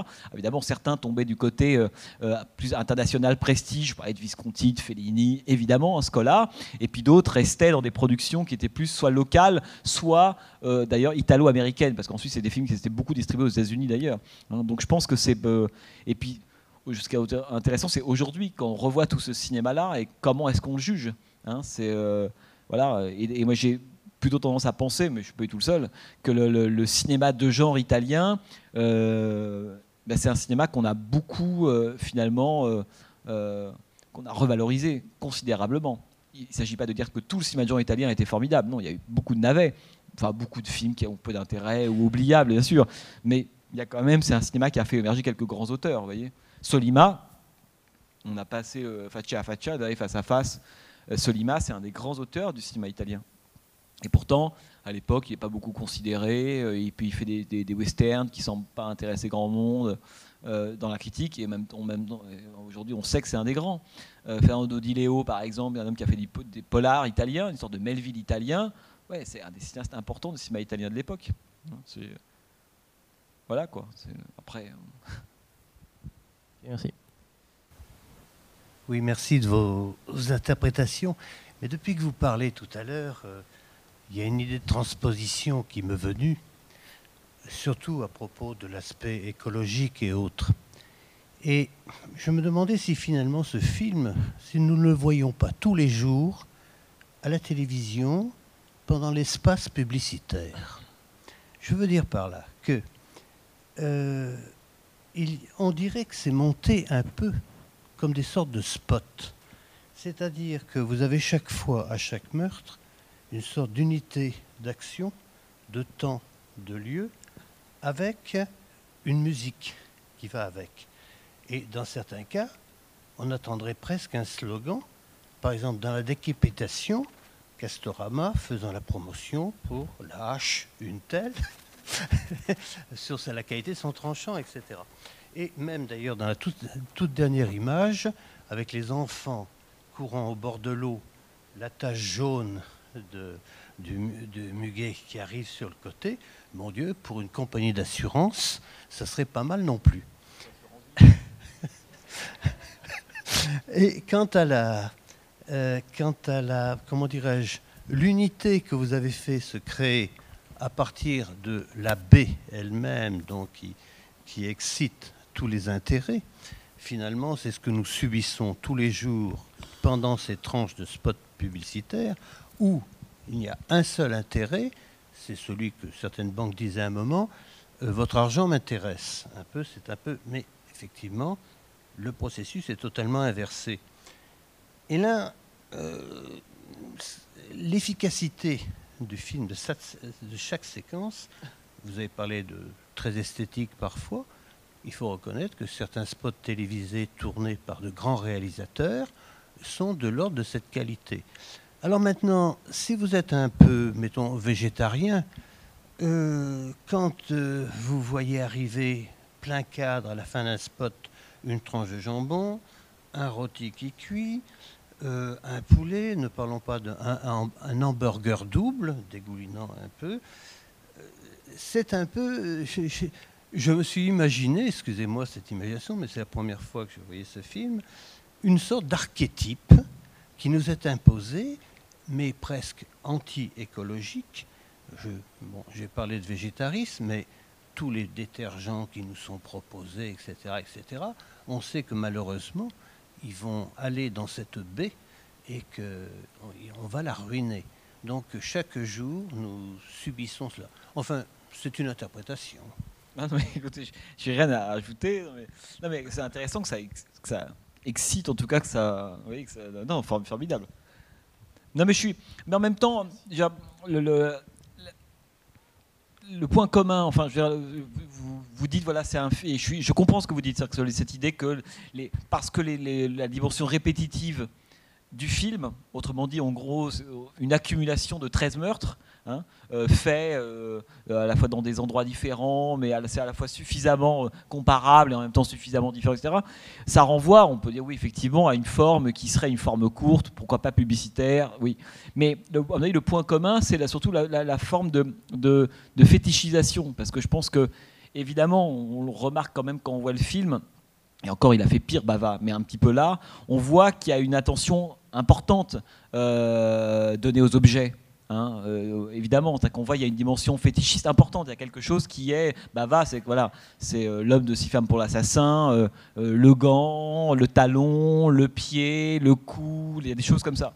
Et peut-être qu'effectivement, c'est la dimension fétichiste de la, mais ça, ce qui est, on pourrait dire, du giallo et du cinéma italien, qui vous avez, vous avez pensé à la à la pub, sans, doute. Quoi. Après, le terme euh, l'écologie du meurtre, moi j'aime beaucoup ce titre. Alors, d'abord, la baie sanglante, c'est sans doute plus vendeur, parce que l'écologie du meurtre, on se dit, voilà. Mais euh, c'est beaucoup plus précis. je pense que c'est. Euh, bah, en gros, ce que dit Bava, c'est voilà, ce que je pense de l'humanité hein, qui vit ensemble. deux points, bah, c'est une écologie du meurtre. Voilà. Et euh, je pense que le film raconte exactement ça. Hein. Mais écologique au sens comment est-ce que l'homme trouve sa place dans un cycle. Hein. c'est pour ça que c'est important que au fond il y, a, en permanence cette idée, ce que, ça que j'aime assez dans le film, c'est qu'on voit très souvent, il y a le meurtre, tel qu'il est évidemment montré, et puis ensuite il y a le moment où le cadavre fait retour. Qu'est-ce qu'on en fait? Hein, qu'il y a la forme vivante du corps et puis il y a la forme morte du corps qui se décompose, etc. Sachant que, comme c'est un cinéma, j'y reviens de cinéma de la pulsion, en gros, on revient toujours dans le monde originaire qui est la baie. La baie, c'est là où tout va terminer, tout va finir. Les cadavres, les morts, les au, fond, le, monde, on pourrait dire, qui, euh, qui aspire le film, c'est la baie. Mais la baie, c'est pas uniquement l'endroit où on va faire trempette. Hein. la baie, c'est le réservoir. Alors, c'est très directement, oui, là, un endroit qui pourrait être un endroit paradisiaque ou autre, mais très symboliquement, et, euh, le film comme un endroit symbolique, c'est l'endroit euh, où, en fait, où, euh, sont, où, plongées les pulsions de l'humanité. Hein. C'est là que la, baie, on y revient toujours. Hein. après les meurtres, voilà. Il y a toujours l'eau d'ailleurs dans le film est, quelque chose d'important. On n'a pas forcément le temps d'en parler, mais voilà, tout le travail autour de l'eau hein, est quelque chose qui, qui, qui, est toujours lié à la mort. D'ailleurs, dans le film, il y a deux choses qui sont liées à la mort dans le film, c'est l'eau et le soleil. Hein premier meurtre, notamment de la, jeune femme, hein, lorsqu'elle se fait tuer, euh, lorsqu'elle sort de la, baie. Elle court, elle se fait rattraper par la serpe. La façon dont euh, Bava filme la mort dans un face-à-face avec le soleil. Ça c'est, parce qu'il y a aussi quelque chose d'assez nouveau, j'ai oublié de vous le dire comme dans le film, c'est que c'est un film à l'époque vendu comme un film d'horreur, bon, tant pis, mais d'horreur diurne ce qui n'est pas si fréquent à l'époque. N'oubliez pas qu'on sort du cinéma d'horreur gothique, d'où la première séquence, la mort, le noir, la nuit. Quoi. En gros, c'est ça.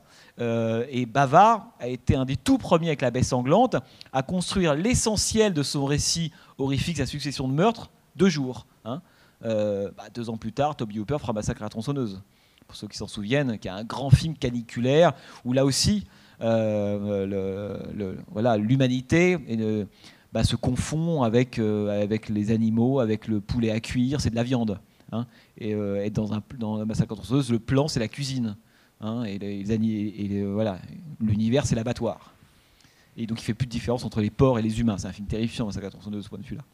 Mais qui a des rapports avec euh, la, baie sanglante. Dans cette idée, au fond, de, remettre, de ne pas faire de l'humain, c'est ça qui, évidemment, par moments peut être relativement violent d'ailleurs c'est cette idée que l'humain ne fait pas exception dans le film.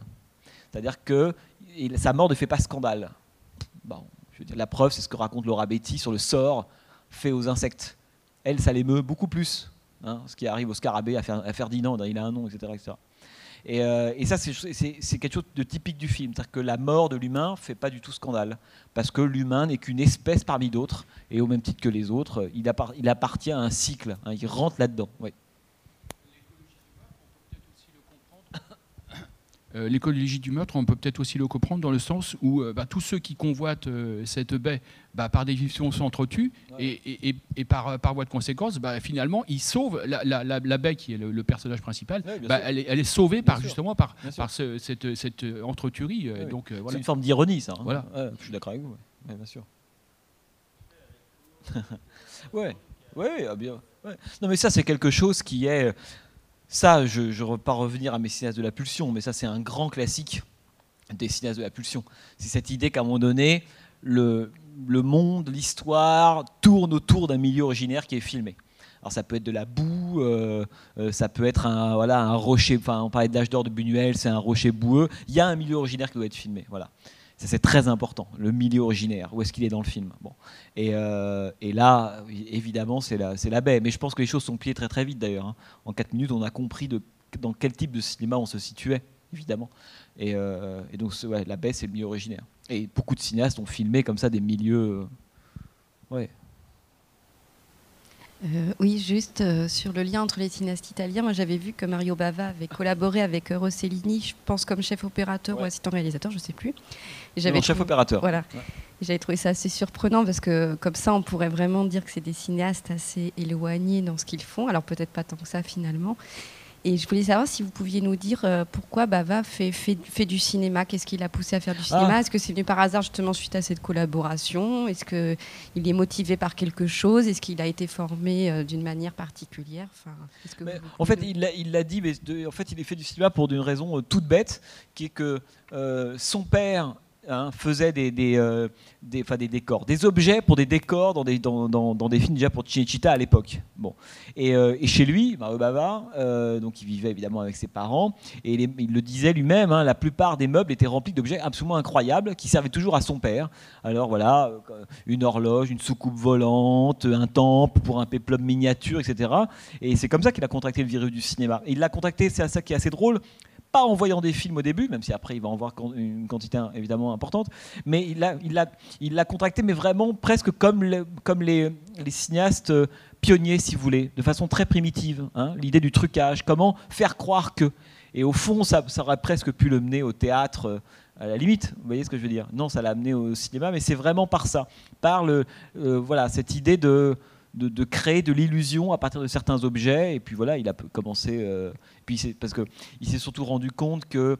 Euh, c'est pour ça que je vous disais tout à l'heure que c'est quelqu'un qui a beaucoup travaillé les, effets spéciaux optiques. Oui, Bava, c'est pas quelqu'un qui prenait euh, des sculptures, des, des, masques, qui construisait des choses. C'est quelqu'un qui, qui prenait un décor, un lieu, et qui disait comment le transformer, mais uniquement avec des solutions optiques, avec des focales, des focales inversées, euh, des miroirs, des effets spéculaires. C'est-à-dire qu'en fait, il ne touchait pas en fait le décor, il fabriquait rien, mais il le modifiait, mais radicalement, uniquement à partir d'effets optiques. Hein. C'est pour ça que ça a été, alors que d'autres ont été spécialisés dans un autre type d'effets spéciaux. C'est pour ça que quand on dit effets spéciaux chez Baba, non, c'est plutôt des effets optiques. Hein. Euh, euh, et, notamment, enfin, il est connu parce que ça a été, je pense à une émission d'art qui est disponible sur le DVD en bonus de la baie sanglante, qui est une des rares apparitions de Bava à la télé, parce que c'était aussi une époque où les cinéastes apparaissaient peu. Hein. voir Bava parler, c'est quand même, c'est le Graal, quoi. Alors qu'aujourd'hui, les cinéastes, au bout de six mois, n'en peuvent plus, ils ont déjà tout dit, ils ont fait un court métrage, c'est atroce. Alors qu'à l'époque, non. Et, euh, Bava, c'est une émission de 72, et euh, c'est une émission où on commence à s'intéresser au phénomène des effets spéciaux, et on a invité euh, trois individus, quatre plutôt, dont Bava, le fameux Carlo Rambaldi, et, c'est assez fascinant parce que l'animateur télé pose des questions à Bava, justement, sur ce qu'on se disait là savoir comment vous êtes venu au cinéma, pourquoi, tu racontes mon père, formidable, etc. Euh, et, il va montrer en direct un effet spécial, euh, et, là il prend une actrice qui est là, et il explique finalement, quand, alors c'est un peu compliqué, mais en badigeonnant l'actrice de bleu, hein, et en lui faisant des traits rouges, s'il éclaire avec certaines lumières, elle est très très belle, et s'il supprime certaines lumières, dont le bleu, on, dirait un zombie. Autrement dit, il réalise en direct une sorte de happening complètement dingue à la télévision avec juste deux projecteurs, ce que c'est qu'un effet spécial à la bava. C'est-à-dire qu'en fait, il n'a pas modifié le personnage, hein, c'est juste en changeant les lumières, ou à un autre moment, il fera intervenir un personnage dans un décor un, décor minuscule, il va le faire intervenir comme si c'était un tout petit un Lilliputien. Il le fait uniquement grâce à des miroirs, à des lentilles, etc. Et ça, il le fait en direct. C'est vraiment ça les effets spéciaux de Bava. Alors que Rambaldi, dans cette émission, lui explique qu'il n'a pas encore fait Alien à l'époque, hein, c'est intéressant. Euh, il, est, déjà en train de montrer comment il arrive à animer des animaux mécaniques. Alors, des trucs extrêmement compliqués, il fait bouger une petite, une petite araignée, puis un corbeau, et puis un crocodile. on voit déjà le type extrêmement doué, c'est très, évidemment très impressionnant. Mais c'est pas tout le même type de trucage. Donc, euh, Bava, il est rentré, on pourrait dire, dans le cinéma. Par, pourquoi c'est intéressant Pour plein de raisons, mais aussi parce que euh, on a, les gens qui n'aiment pas Bava, à l'époque, disaient le zoom, par exemple. Aujourd'hui, le zoom, ça n'a pas très bonne réputation. Il y a très peu de cinéastes qui utilisent le zoom. Et pourtant, dans les années 60 et jusqu'au début des années 70, il y a eu un grand moment du zoom partout. Même Kubrick le faisait. Hein. et notamment en Italie. Le zoom, c'était vertigineux le nombre de zooms qu'on avait. Bon. Et là, vous avez vu à certains moments, il y a, des triples zooms. C'est quelque chose d'impensable aujourd'hui. Et euh, aujourd'hui, ça a une mauvaise réputation. À l'époque, non. Même si la critique ne l'aimait pas beaucoup. Et. Euh, et on voit bien combien est-ce que chez lui le zoom n'est pas un tic. Vous voyez? C'est pas c'est pas un effet c'est pas l'effet du pauvre hein. comment il s'en sert comme une solution esthétique en permanence? C'est-à-dire qu'il veut montrer hein, c'est à la fois la réaction l'action comment est-ce que en rentrant à l'intérieur d'une image parce que le zoom c'est un déplacement de artificiel parce que la caméra ne bouge pas hein. comment en rentrant à l'intérieur d'une image on modifie sa matière on modifie le rapport du personnage on voit bien combien est-ce que Bava en fait au début il s'est intéressé à des effets optiques et petit à petit il a donné un sens à ces effets optiques là Hein. et c'est ce qu'on voit dans la, dans, la, dans, dans, dans, la baie sanglante. La façon dont, la façon dont filment les personnages, hein, comment ils sont pris optiquement, les altère, les modifie physiquement. Hein. Donc au début, c'est vraiment une sorte de, ouais, un apprenti, un truc un peu artisanal. Bon. Et peu à peu, il a, il a compris que lui, il racontait un truc avec ça. Voilà. Et pas uniquement transformer une femme en zombie, d'accord. Mais, mais, que plus profondément, euh, ce qui est le plus, à mon avis, novateur chez Bava, ces effets, c'est magnifique, bien sûr, mais c'est la façon totalement, on pourrait dire, inclassable dont il filme. Hein, pas du tout orthodoxe. Vous avez vu les raccords, euh, les passages dans le flou, c'est des choses que dans aucune école de cinéma, on conseillerait à des gens de filmer comme ça. Aucune, aucune, aucune. Et pourtant, évidemment, là, on se dit, il y a quelque chose qui a une forme qui apparaît, c'est courageux, hein, c'est très, très beau. Moi, je trouve ça très, très beau. Cette idée de rester dans le flou par moment pendant trois secondes, c'est une chose absolument incroyable. Et d'ailleurs, alors, il faudrait après avoir, vous savez, comme un, DVD, faire des arrêts, des pauses, etc.